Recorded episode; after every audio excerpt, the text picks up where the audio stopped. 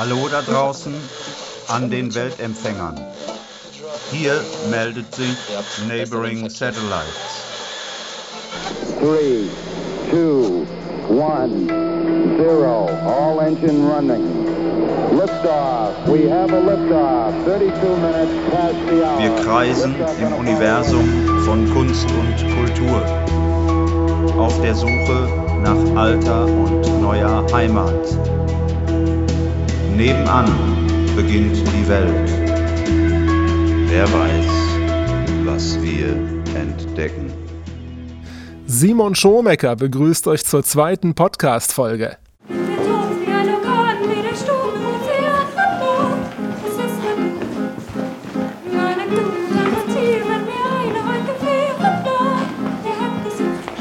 Musik aus dem Kurzfilm Rotthausen 1945 ist das. Den hat der Filmemacher Urs Kessler 2017 gedreht und veröffentlicht. Das Lied untermalt eine Hochzeitsfeier, die wirklich zum Ende des Zweiten Weltkriegs in der Gaststätte Wernscheid stattgefunden hat. Und diese Feier sollte vielen Menschen zum Verhängnis werden. Das ist ein Thema in dieser Folge, in der wir uns mit der Geschichte Rotthausens beschäftigen. Bevor wir im Stadtteil nachgeforscht haben, wollten wir erstmal von den Leuten in der Satellitenstation Ückendorf erfahren, was sie denn über Rotthausen wissen. Zu Rotthausen fällt mir das erste ein, der Kreisliga-Fußball, FCA Achterberg, dann die DJK Rotthausen. Darüber hinaus ein alteingesessenes Unternehmen, die Friedberg Produktionsgesellschaft, die Verbindungselemente macht Schrauben, früher sehr viel für den Bergbau heute viel für Windkraft und für Maschinenbau wie auch Brückenbau. Ich finde es einen spannenden Lebensraum. Alte Häuser, neue Häuser, Siedlungen, leider nicht so schön. Ich glaube, da kann was passieren. Ich habe mal gehört, das muss so um 1900 gewesen sein, die sollen eine sehr hohe Kneipendichte gehabt haben. Onkel Hans gibt's da? Das ist so eine ganz nette Kneipe. Ja, und was ich ziemlich cool finde, ist dieser Saal in dem Kolpinghaus da. Flachglas kenne ich. Das ist so eine größere Firma. Ich weiß nicht, ob es die überhaupt noch gibt. Also die Dahlbuschbombe ist mir in Bochum begegnet, in dem Bergbaumuseum. Aber als ich dann hier nach Gelsenkirchen gezogen bin, wusste ich, die kommt aus Rotthausen. Für alle, die es nicht wissen, die Dahlbuschbombe ist eine Metallkapsel, mit der verschüttete Bergleute gerettet werden konnten. Und die Kapsel wurde für die Rotthauser Zeche Dahlbusch entwickelt. Wir haben es gerade gehört, es ist in Gelsenkirchen durchaus bekannt, dass Rotthausen ein reges Kultur- und Vereinsleben hat und dass Industrie und Bergbau den Ort sehr stark geprägt haben. Letzteres konnte uns auch Eckhard Kuke bestätigen. Er war Lehrer an der Hauptschule am Dahlbusch und er hat mal nachgeblättert, was die Eltern des 1956er Abschlussjahrganges so beruflich gemacht haben. Angestellte, Bergmann, Bergmann, Steiger, Bergmann, Dreher, Elektriker, Hausmeister, Hausfrau, Autoschlosser, Serviererin, Elektriker, Bergmann, Bergmann, Bergmann, Bergmann. Bergbau und Industrie gehören zur jüngeren Geschichte Rotthausens. Sie kamen nämlich erst Mitte des 19. Jahrhunderts. Karl-Heinz Rabbers, der das Stadtteilarchiv leitet, der hat uns erzählt, dass auf dem heutigen Rotthauser Gebiet schon vor über 1000 Jahren Menschen gesiedelt haben und dass der Name Rotthausen im 10. Jahrhundert zum ersten Mal erwähnt worden ist. Das Haus an der Rodung, Rothusen, ist also wahrscheinlich der Ursprung. Wir sitzen ja hier an der Grenze der obersten Terrasse des Emschertales. An der Straße auf der Reihe, da gab es früher bis in die 1970er Jahre, 80er Jahre einen Sprung von acht bis zehn Meter runter in das Emschertal rein. Das heißt, der Bereich da lag tiefer. Und hier oben war Wald und den hat man gerodet. Und die Leute haben nicht oben da gesiedelt, sondern praktisch unten im Tal. Denn aus diesem Sprung kam Quellwasser und Wasser war eine Voraussetzung für eine Siedlung und deswegen haben die sich alle praktisch entlang dieser Bruchkante angesiedelt und daher kommt ja auch der Name Opteriege, also auf der Reihe. Gelebt wurde fast ausschließlich von der Landwirtschaft. 340 Einwohner hatte Rotthausen noch bis 1840 und zu Spitzenzeiten des Industriezeitalters waren es irgendwann 33.000. Rotthausen gehörte übrigens lange zu Essen und ist erst 1924 nach Gelsenkirchen eingemeindet worden. Und seine heutige Fläche verdankt es auch zu großen Teilen dem Bergbau oder besser gesagt den Bergschäden. Um die besser regulieren zu können, war es natürlich sinnvoll, wenn auch die Häuser praktisch in demselben Grubenfeld standen, wo auch der kommunale Bereich war. Und den Teil von Rotthausen, unter dem sich das Grubenfeld von Zollverein befand, den hat man in Kerterberg gelassen. Und der Teil von Rotthausen, unter dem sich das Grubenfeld von Bonifatius befand, den hat man nach Krei gegeben. Und von Krei gab es einen Teilbereich, unter dem sich Dahlbusch befand. Der ist dann wieder nach Rotthausen zugeschlagen worden, sodass sich die kommunale Grenze geändert hat und Rotthausen wesentlich kleiner geworden ist. Den Rotthausern, die sich durch Essen zum Rheinland gezählt haben, denen hat es übrigens erst gar nicht geschmeckt, dass sie ab 1924 plötzlich zu Gelsenkirchen gehört haben. Auch wegen ihres Dialekts. Das rheinische Platt unterscheidet sich vom westfälischen Platt natürlich ganz erheblich und die alten Rotthauser, die haben auch immer großen Wert darauf gelegt. Ich bin in Rotthausen im Rheinland geboren. Die haben darauf gepocht, dass das im Ausweis stand. Die wollen keine Westfalen sein. Ja.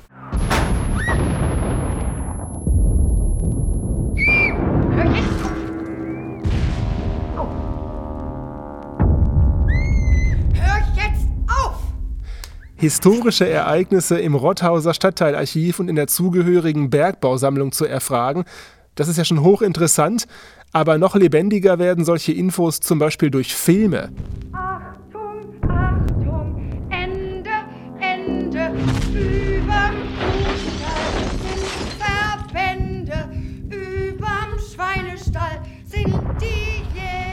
Urs Kesslers Kurzspielfilm Rotthausen 1945, der dreht sich um den Bombenangriff auf den Stadtteil am 4. Februar 1945.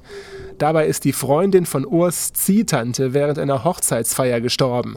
Ich habe mich mit Urs getroffen und wollte von ihm erstmal wissen, was in ihm den Wunsch geweckt hat, Filmemacher zu werden.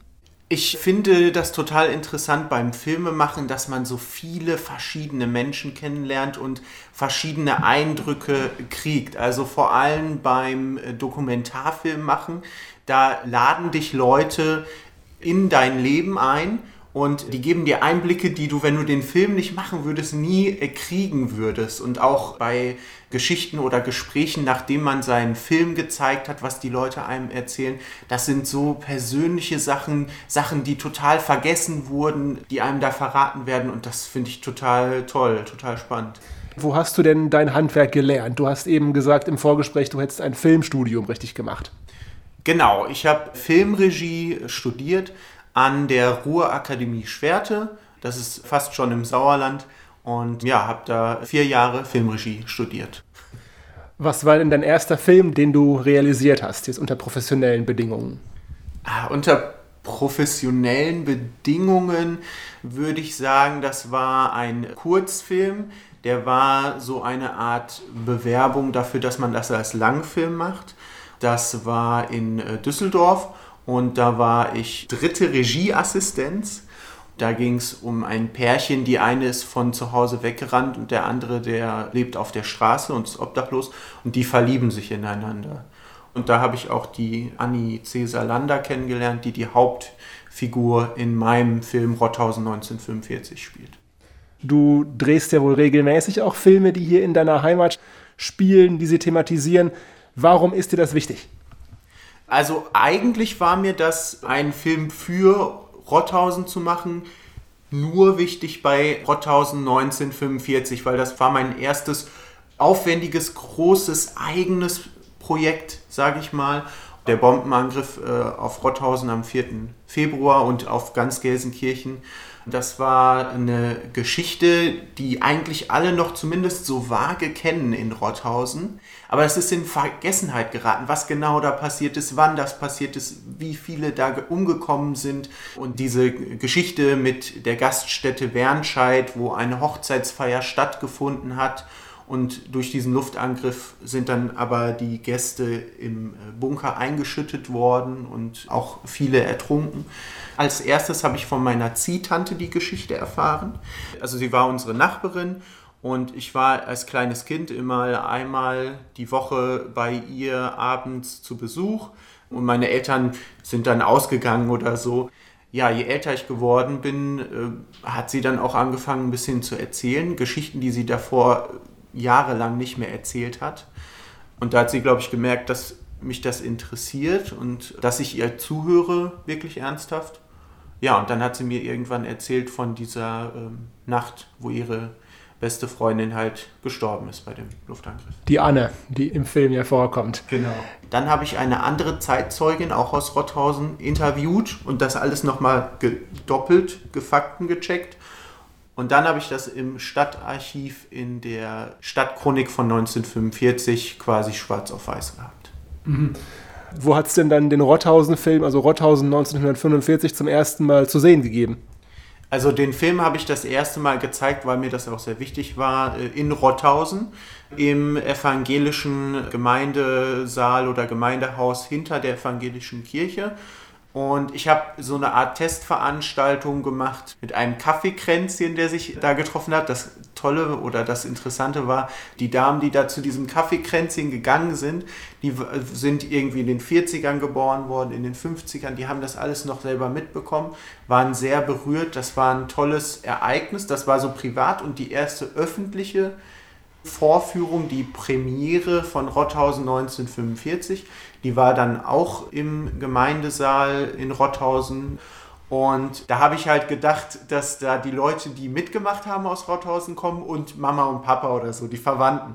Das war dann aber nicht so. Die haben mir wirklich die Bude eingerannt. Also es war rappelvoll in diesem Saal. Es war die maximale Besucherzahl locker ausgelastet.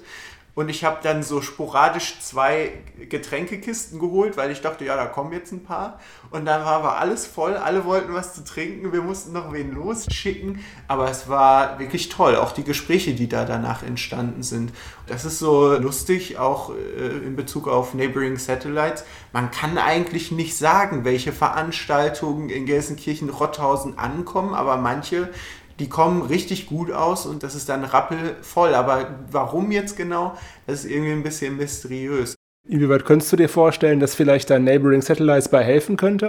Also ich finde an Neighboring Satellites gut, dass die diesen gemeinheitlichen Aspekt haben. Das ist nicht so elitär, da kommt jetzt irgendeine total hochgestochene Kunstausstellung, da muss man zwei Studien abgeschlossen haben, um das zu verstehen, sondern es ist wirklich für alle Altersklassen, für alle Leute, es soll interessant wirken, spannend, einladend. Und das finde ich halt toll, weil ich glaube, dass wir in Gelsenkirchen-Rotthausen jetzt nicht der Szenestadtteil werden. Das sehe ich für Gelsenkirchen-Rotthausen nicht. Aber was ich definitiv sehe, ist, dass viele verschiedene Leute in den Stadtteil auch neu ziehen. Und wenn man da so kulturelle Veranstaltungen hat, wo die sich kennenlernen, Leute sich vernetzen können, einfach Spaß haben können, dann sehe ich das als ähm, totale Stärke. Der Filmemacher Urs Kessler möchte die Geschichte Rotthausens lebendig halten, sieht viel gesellschaftliches Potenzial in seinem Wohnort und er ist überzeugt, dass auch Neighboring Satellites dabei helfen kann, dieses Potenzial zu stärken.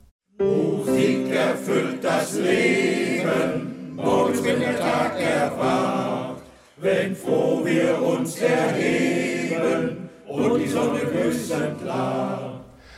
Musik erfüllt das Leben, gesungen vom Männergesangverein Rotthausen. Der Chor ist der wohl älteste Verein im Ort, denn er mischt seit über 140 Jahren im kulturellen Leben mit, das Uwe Rudowitz immerhin schon 33 Jahre verfolgt. Als Fotograf lichtet er nämlich Veranstaltungen und Konzerte in Rotthausen ab. Ich habe Uwe besucht und ihn gefragt, warum er gerade diese Motive so gerne wählt. Dadurch, dass Rotthausen eigentlich ein sehr aktives äh, Kultur- und Kunstleben hat, Veranstaltungsleben, habe ich natürlich auch relativ viel da fotografiert. Erstmal, weil ich Spaß an dieser Art der Fotografie habe, Bühnen-, Konzertfotografie aber natürlich auch um den Veranstaltern, den Mitwirkenden, die ja zum großen Teil eben auch im Bekanntenkreis verortet sind, denen Gefallen zu tun, denen vielleicht für Öffentlichkeitsarbeit eben auch Bildmaterial zur Verfügung stellen zu können. Was für Konzerte und was für Veranstaltungen waren das so? Erstmal Veranstaltungen, die vom Netzwerk, vom Bürgerverein oder von der gesamten äh, Rotthauser Bevölkerung organisiert wurden, die sogenannte Rotthauser Woche, also ein großes Stadtteilfest, was über mehrere Tage erst auf der Karl-Meyer-Straße, hinterher dann auf dem Rothauser Markt, heute Ernst-Käsemann-Platz stattgefunden haben, äh, was leider momentan natürlich durch Corona auch alles brach liegt, äh, wo eigentlich auch alle darauf hoffen, dass wir da wieder irgendwann zu einem Neuanfang kommen können.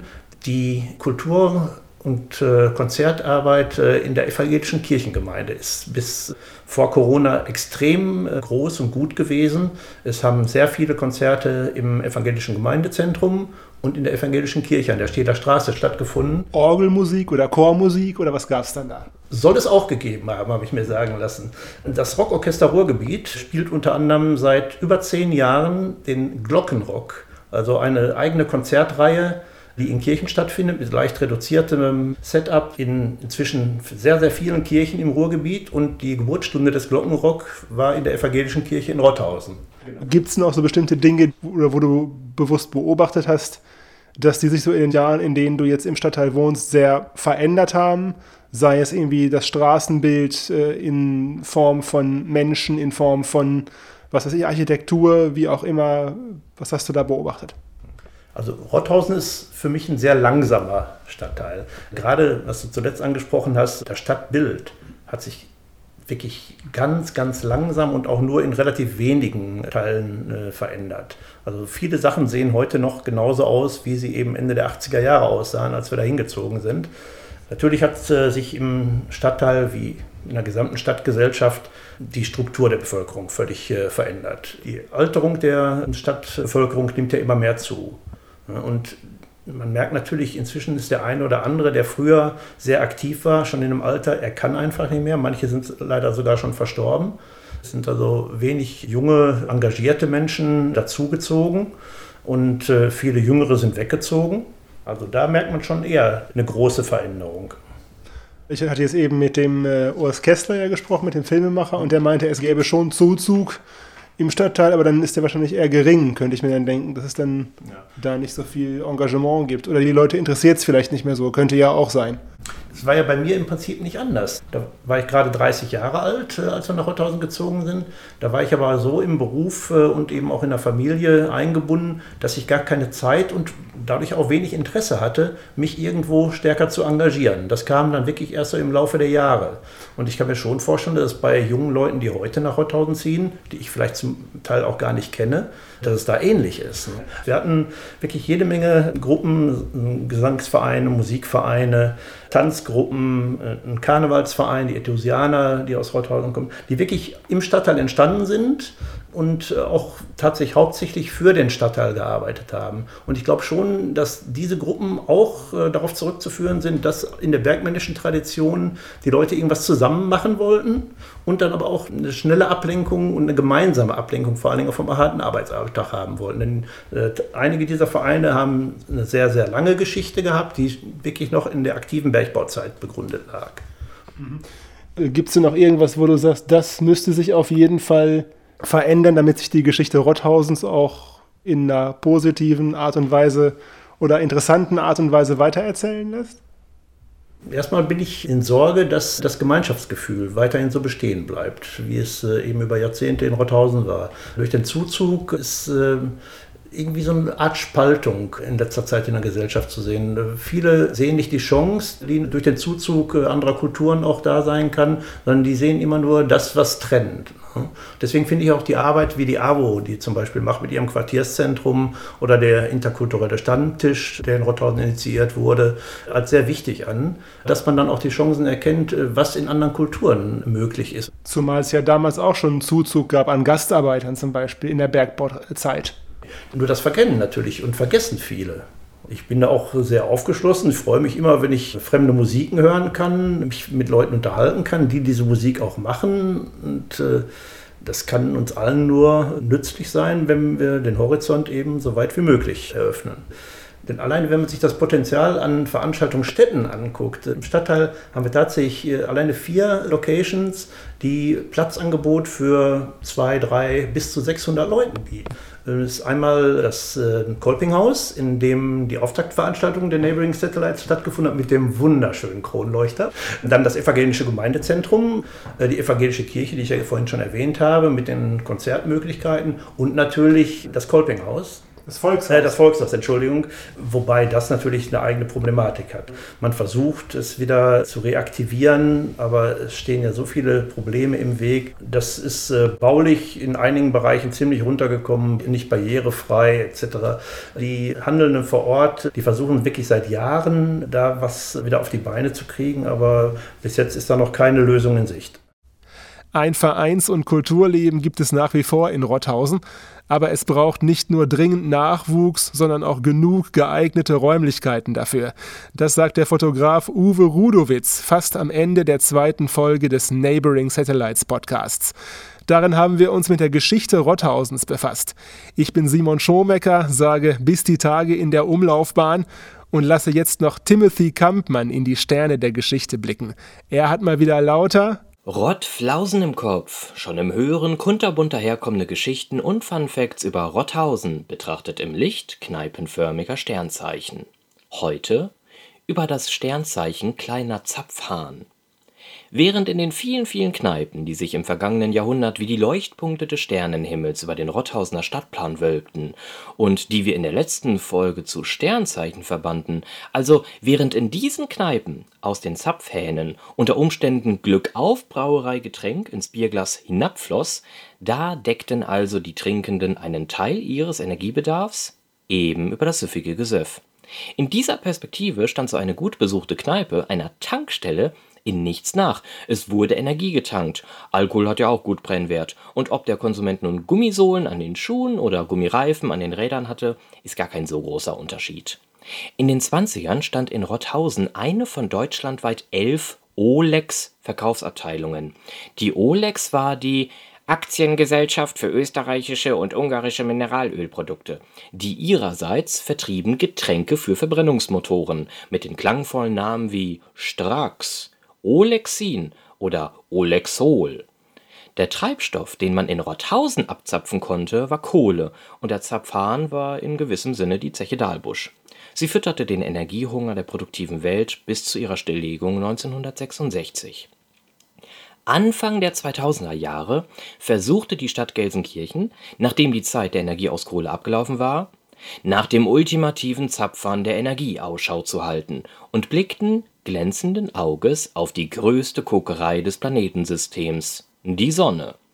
Also ersannen sie eine Zeche für Sonnenstrahlenabbau, nannten die Solarfabrik, nannten sich gleich dabei Sonnenstadt Gelsenkirchen, denn Namen sind wie Messersets, die gehören schließlich zusammen, und setzten die Sonnenzeche alias Solarfabrik auf die Adresse am Dahlbusch 23. Wenn Sie nun ein Modell dieser Solarfabrik nachbauen wollten, hier kommt exklusiv meine nicht auf Gelingen überprüfte Anleitung. Also, man könnte ein 5 Liter Fass Bier nehmen, dann in zwei Halbzylinder schneiden und eine Hälfte davon mit der flachen hohlen Seite auf den Grund legen, sodass die runde, bauchige Seite nach oben zeigt. Dann zerknüllerte Alufolienfetzen um die Außenseite herum draufkleben und das Ganze mit einer dickflüssig glänzenden Schicht blauen Window Color Gels überziehen.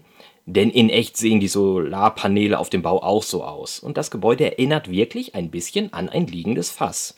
So, und wenn wir schon mal dran sind, ne?